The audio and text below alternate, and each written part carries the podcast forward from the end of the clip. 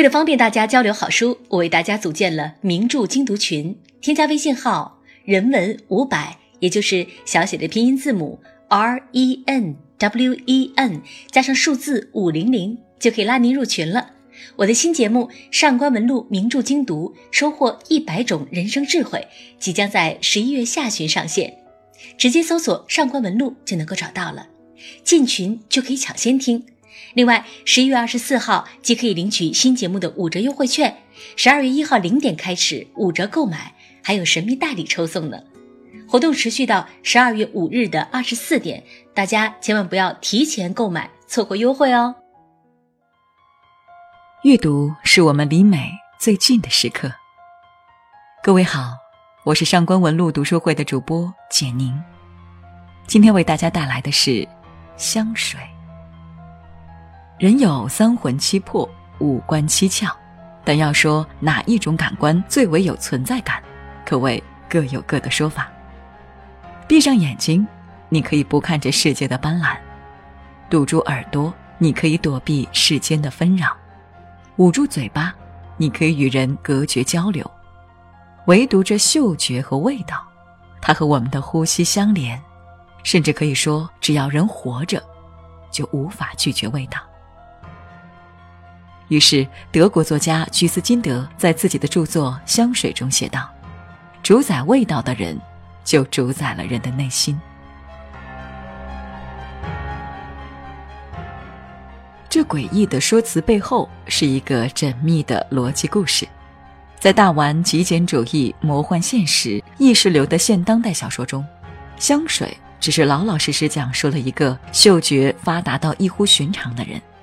从出生到死亡，从万人之下到万人之上，又跌下神坛的好故事。我想很多人都听过周围人抱怨，甚至自己也发过牢骚：为什么上天没给自己一个好脑瓜、好出身、好样貌、大显身手？同样是人，大家就像两条相交的直线，哪怕曾经有一点重合，此后的差距却越来越大。起初相差的也不过是毫厘，过后相差千里。原因呢？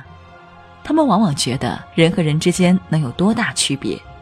差的只是命。可我们翻翻历史，天降大任，几时不劳其筋骨？想要有所得，倒要先问问自己，能否有所失。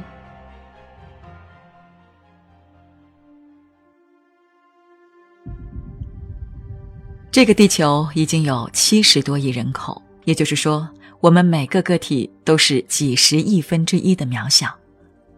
人生不过区区百年，听上去是漫长的一个世纪，可仔细想来，当你我成年，这时间便已走过了五分之一，不免显得有些恐怖。谁都想在这个世界上留下或深或浅的痕迹，或许证明自己不枉来过。或许证明自己存在的意义。天才总是比凡人更容易留下自己的姓名，因为那一道名为天赋的鸿沟，从出生就拉开了许多人的距离。就像香水的主人公格雷诺耶，一个在气味领域登峰造极的男人。平常嗅觉发达的人，至多也就是比常人更敏感，但格雷诺耶则不同。他能闻出这世间的万事万物，嗅觉是他的眼睛、耳朵，更是大脑。只要他想，他能轻易的在你家里嗅出你藏钱的位置，可以隔着几公里就闻到客人的气息，甚至隔着门也能数出门里有几个人。没有人能在他的嗅觉前藏住秘密。当这种能力出现在文字上，你可能只会感到猎奇和惊异。但倘若在你身边真的有格雷诺耶这样的人存在，你或许会和小说里的人一样感到恐怖。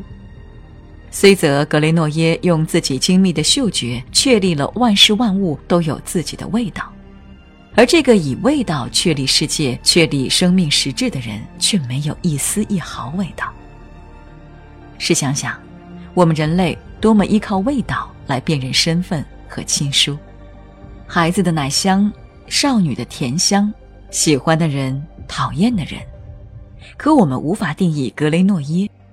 这是一个生来就没有味道的怪胎。所以在格雷诺耶成长的过程里，他饱受歧视和命运的残酷。出生即遭到母亲遗弃，他用一声啼哭唤起了旁人的注意。他被救下来，母亲被送上了断头台。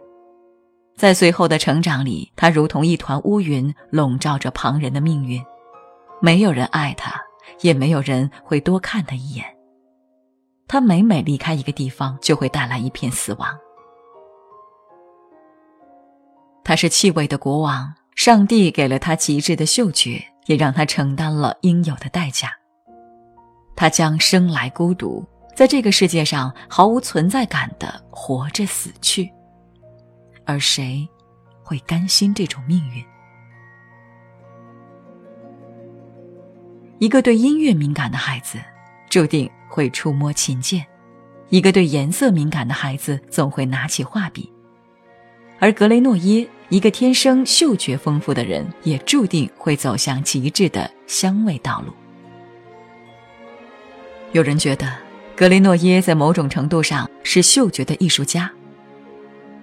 日本作家芥川龙之介曾在短篇小说《地狱变》中写了一个近似的角色：一个无法想象炼狱的画家，在自己女儿被活活烧死的时刻，方才灵感爆发，完成了自己绝世的画作。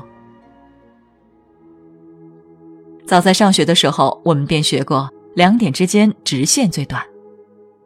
换句话说，通向终点的路总有那么一条捷径。上学时想考高分，就有人作弊；上班时想往上爬，就有人塞红包。为了出名，有人在网上作死来刺激眼球。这些出格又铤而走险的事，恰好印证了这一点。于格雷诺耶而言，所谓香水的极致，不是精心调配的成分表，便是用活人来制造香水。一七五三年。上是制革匠学徒的格雷诺耶嗅到了此生最难以忘怀的香气，那是一位曼妙的红发少女，如同初绽的花蕾。他折下了这瞬间的美丽，他杀死了她，不为性欲，不为钱财，只为了那一阵浓郁的香气。可以想象，这一切之所以如此的吸引着他，正是因为格雷诺耶长久以来身处一片肮脏。俄国作家陀思妥耶夫斯基曾说：“美能拯救世界。”于格雷诺耶而言，恐怕也是这个道理。他那异乎常人的敏锐嗅觉存在的意义，他这些年来如牲畜一般活着的目的，在此刻都指向了一个共同的目标：这纯洁的少女香气，这沁人心脾、带给他幸福的香气。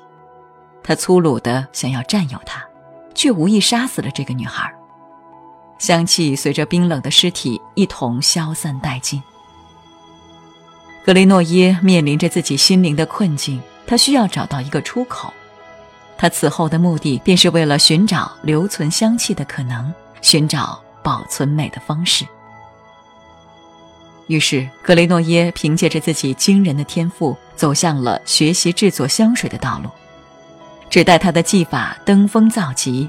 只待他再一次寻觅到绝世香味的主人，一场残酷而漫长的谋杀便开始了。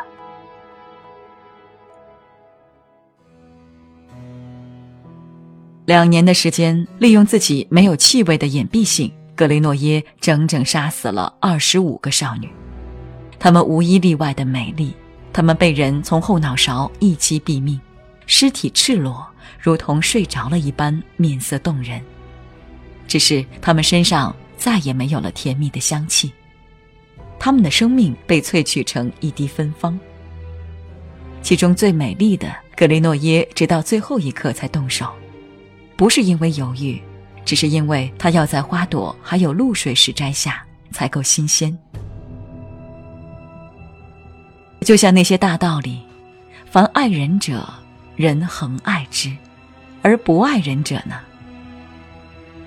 格雷诺耶的命运注定走向一个痛苦的毁灭道路。他所走的这条捷径是欲望，是本能，是天赋，唯独少了一丝人性。香港女作家一书曾写道：“我要很多很多的爱，如果不可以，就要很多很多的钱；如果再不可以，就要很多很多的健康。”这是平常人的愿景，而对于格雷诺耶而言呢？这一类人和世界的联系只有美，任何亲密关系和尘世的规则对他们而言都不复存在。他们在这种追求美的路上得到幸福，得到满足，可最大的孤独也来自于此。当格雷诺耶用二十多个少女的香气调配出了颠倒众生的香水，他已经站到了世界的最高处。这香气足以颠倒众生，但凡闻到的人，那些厌恶他的、憎恨他的、忽视他的，一瞬间都会成为他香味的囚徒，鬼哭狼嚎地跪在其脚边。当格雷诺耶从个人的极致欲望里抽离出来，好好看看这世界时，他已然发现了人性的混沌和迷茫。人们抱团取暖，而他冷眼旁观。格雷诺耶不想融入其中吗？或许在某个瞬间，他也有想过。于是他用嗅觉的权利控制了人们的心灵。这和我们用金钱经营关系，拿甜言蜜语去得到他人的喜欢，不是一个道理吗？当你得到了，便发现这是多么的索然无味。这世上的爱，皆是盲目的假象。即便一个人丑恶至极。但只要他有人们想要的东西，就会受到追捧。而格雷诺耶只是气味的载体罢了，他甚至不是香气本身。他以为自己控制了香水，实际上是香水控制了他。他的存在在此刻变成了一个彻底的谬论。他活着，亦是死去。他和这世间所有人都割裂开来，人们为香水颠倒众生，他远远的保持微笑，过往在心灵上的挣扎都变成了笑话。最后，他在尘世间走了一遭，又尘归尘，土归土的离去。一个人肉身的死去，并不是真正的死去，而是当最后一个记住你的人死了。方才达到真正意义上的死亡。回忆起整本香水，格雷诺耶真实的存在于每个读者的心中，他反倒以另一种形式重生了，并且得到了怜悯和爱。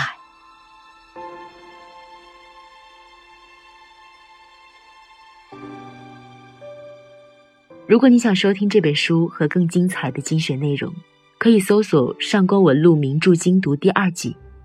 本期节目的原文可以搜索微信公众号“上官文录读书会”，点击右下角文章搜索菜单，搜索本期的标题，就可以找到文章了。